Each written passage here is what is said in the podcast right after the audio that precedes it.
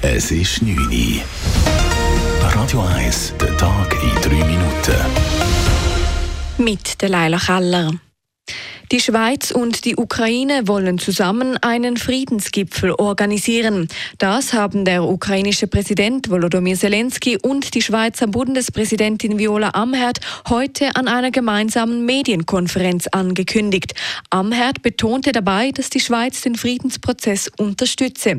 Zudem sei die Schweiz bereit, einen Friedensgipfel zu organisieren. Präsident Zelensky hat mich gefragt, ob die Schweiz bereit wäre, in diesem Rahmen auch einen hochrangigen Friedensgipfel zu organisieren. Ich habe ihm bestätigt, dass die Schweiz bereit ist, eine Konferenz zu organisieren. Das Außendepartement EDA werde den Lead bei dem Friedensgipfel übernehmen, sagte Amherd weiter. Die Schweiz freue sich damit, einen Beitrag für den Frieden zu leisten. Schweizer Außenpolitikerinnen und Außenpolitiker haben hohe Erwartungen ans diesjährige Weltwirtschaftsforum WEF in Davos. Dort sollen unter anderem der ukrainische Präsident Zelensky und der chinesische Ministerpräsident Li Qiang für Gespräche zusammenkommen. Dass die Schweiz den Rahmen für diplomatische Gespräche biete, sei wichtig, sagt Mitte-Nationalrätin Elisabeth Schneider-Schneider.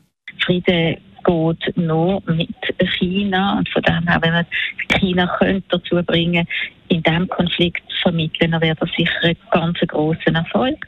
Aber auf der anderen Seite geht es sicher auch darum, die Staatengemeinschaft zu sensibilisieren auf die Situation zwischen Russland und der Ukraine und dort die nötigen Gespräche zu führen, dass möglichst bald zum Frieden kommt. Wann genau das Gipfeltreffen zwischen Zelensky und Chiang stattfinden soll, ist indes noch nicht klar. Bereits gestern diskutierten Sicherheitsberatende über einen Zehn-Punkte-Plan Zelenskys für Frieden im Ukraine-Krieg. Mit einer großen Schlussdemonstration ist die Aktionswoche der deutschen Bäuerinnen und Bauern heute zu Ende gegangen. Finanzminister Christian Lindner ist dabei in Berlin lautstark beschimpft und ausgebuht worden. Von Pfiffen und Protestrufen begleitet trat der FDP-Politiker bei der Kundgebung der Bauern ans Rednerpult. Lindner hat das Ende des Agrardiesels verteidigt. Er hat den Bauern aber auch angeboten, die Belastungen auf die Betriebe in Zukunft Zukunft zu reduzieren. Zudem erhoffe er sich auch Verständnis für Sparmaßnahmen. Aus Brüssel und Berlin wird die Landwirtschaft in jedem Jahr mit 9 Milliarden Euro finanziert. Im Interesse der Steuerzahlerinnen und Steuerzahler muss ich als Finanzminister daher immer fragen, welche Mittel sind nötig und welche Alternativen gibt es. Der Bauernverband zeigte sich damit nicht zufrieden. Wenn die Regierung nicht einlenke, würden die Demonstrationen weitergehen, hieß es von ihrer Seite. Radio 1 Wetter.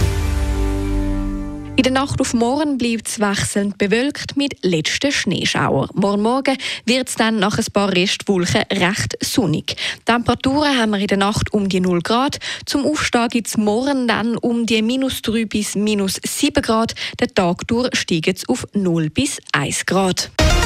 Das war der Tag in 3 Minuten.